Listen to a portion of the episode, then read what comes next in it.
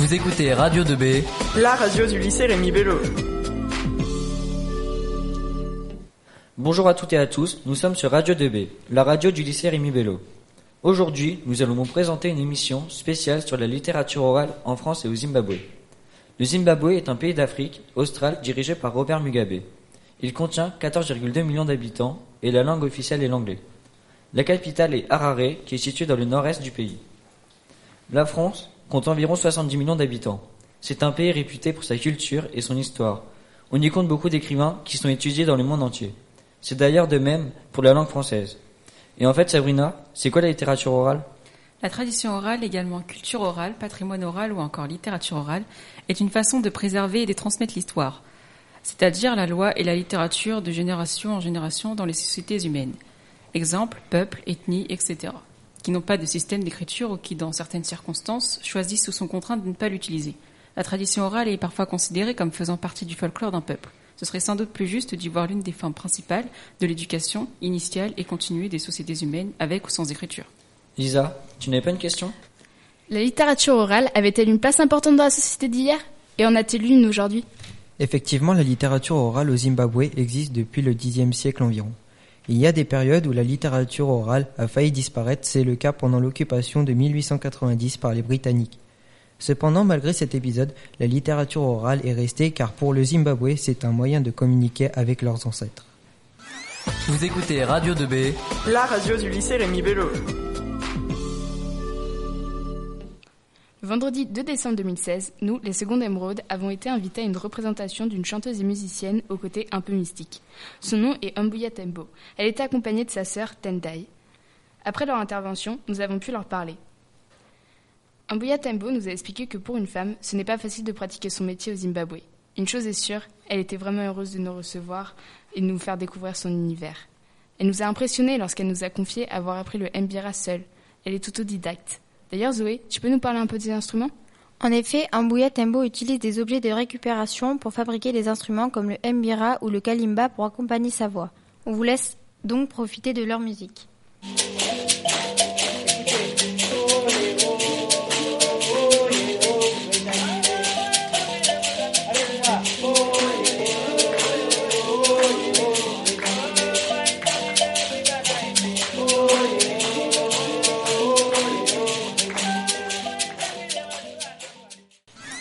Vous écoutez Radio 2B, la radio du lycée Rémi Bello.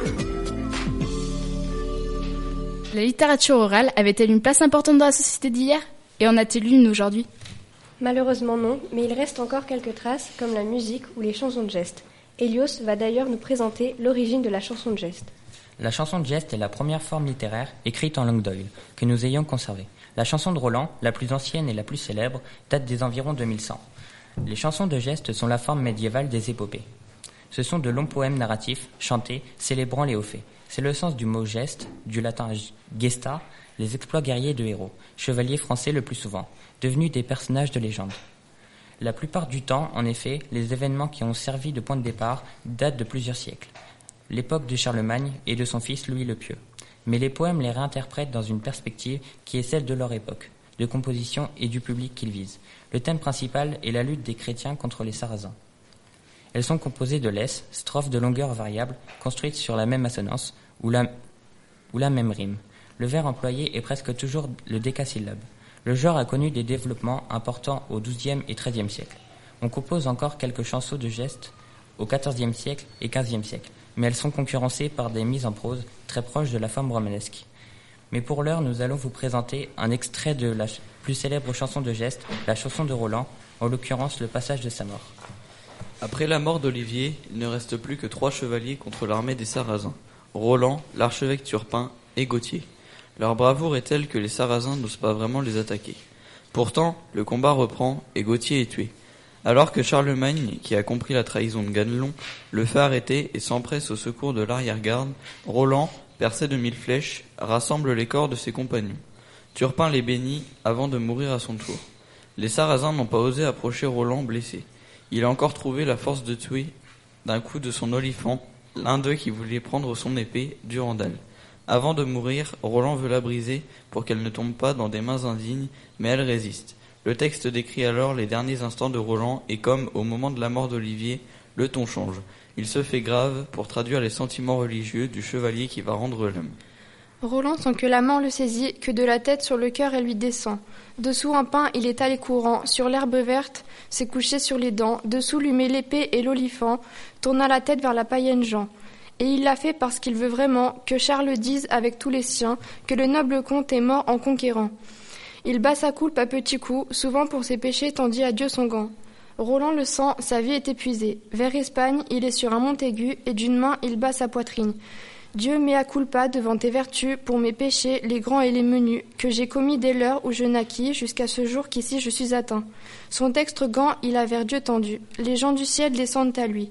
Le contrôlant gît dessous un pain, vers Espagne il a tourné son visage. De maintes choses lui revient la mémoire, de tant de terres que vaillant il conquit, de douce France, des hommes sur son lignage. De Charlemagne, son seigneur qui l'a nourri, il ne peut qu'il n'en pleure et soupire. Mais son âme même il ne veut oublier, il bat sa coulpe, demande à Dieu merci.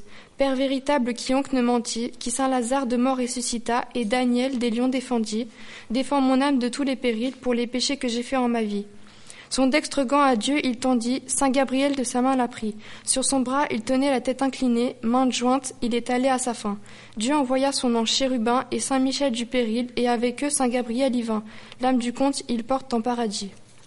Pour conclure, la chanson de geste fait bel et bien partie de l'histoire de la littérature française et elle correspond bien à notre thème de la littérature orale en France. Au Moyen Âge, les, chansons, les chansons de geste servaient à raconter les aventures et les exploits des grands chevaliers lors des batailles historiques par exemple.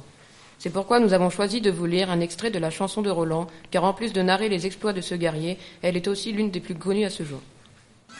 Vous écoutez Radio 2B, la radio du lycée Rémi Bello. Un autre exemple de la littérature orale en France, une musique de Jodassin aux Champs-Élysées. Je me baladais sur l'avenue, le cœur ouvert à l'inconnu.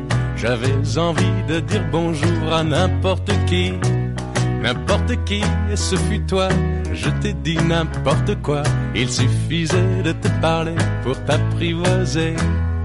Aux Champs-Élysées, aux Champs-Élysées soleil, sous la pluie, à midi ou à minuit, il y a tout ce que vous voulez aux Champs-Élysées. Vous écoutez Radio 2B, la radio du lycée Rémi Bello. Martin, Mathéo, quelle est la différence entre la littérature orale en France et la littérature orale au Zimbabwe? Au Zimbabwe, la littérature orale est toujours présente, ancrée dans la culture avec la musique, les contes, etc. En France, la littérature orale est toujours présente sous forme de mythes, de légendes, de chants, de contes, de fables. Mais elle demeure moins utilisée qu'avant. On constate cette présence notamment avec les sites internet qui recensent des contes comme conteafricain.com ou même avec Tembo que nous avons reçu et qui joue de la musique, ce qui est aussi un type de littérature orale très marqué au Zimbabwe. Vous écoutez Radio 2B, la radio du lycée Rémi Bello. Nous allons maintenant vous proposer un extrait de 12h20 de Grand Corps Malade. Je suis né ce matin, juste avant que le soleil comprenne qu'il va falloir qu'il se lève et qu'il prenne son petit crème. Je suis né ce matin, entouré de plein de gens bien, qui me regardent un peu chelou et qui m'appellent Fabien. Quand le soleil apparaît, j'essaie de réaliser ce qui se passe. Je tente de comprendre le temps et j'analyse mon espace. Il est 7 heures du mat sur l'horloge de mon existence. Je regarde la petite aiguille et j'imagine son importance. Pas de à perdre ce matin. Je commence par l'alphabet. Y a plein de choses à apprendre si tu veux pas finir te baie. C'est sûr, je serai pas un génie, mais ça va, y a pire.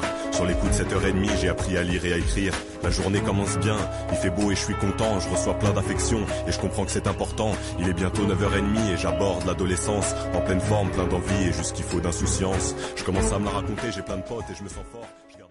Et voilà, j'espère que cette émission vous aura plu et vous aura fait découvrir un sujet que vous ne connaissiez pas forcément. À bientôt sur Radio 2B. Vous écoutez Radio 2B, la radio du lycée Rémi Bello.